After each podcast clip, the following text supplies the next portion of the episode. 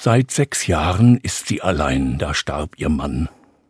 Sie hat es ihm gewünscht, sterben zu können und war froh, als er erlöst war. Nun ist sie allein, Kinder hatten sie keine.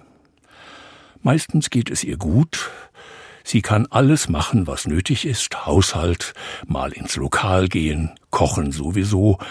Es ist recht so, wie es ist. Nur Weihnachten nicht.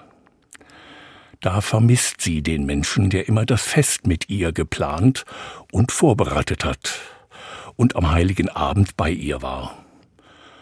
In aller Ruhe saßen sie da bei Kerzenschein, im Radio war Musik, manchmal gute Worte, das hörten sie gerne am stillen Abend. Und wenn es dann noch schneite. Das alles fehlt ihr, da ist sie ehrlich.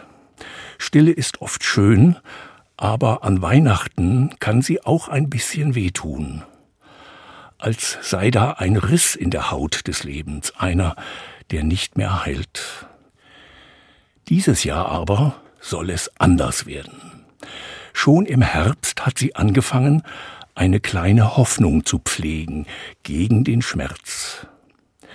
Sie hat sich nämlich fest vorgenommen, Weihnachten an ein paar Menschen zu denken.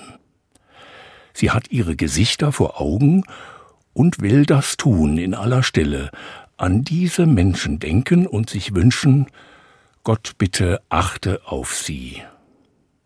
Dabei hofft sie, dass ein paar andere auch an sie denken, alle sollten Menschen haben, die an sie denken.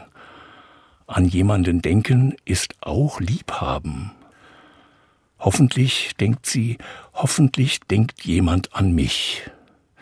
Und seit sie das hofft, ist ihr etwas leichter ums Herz.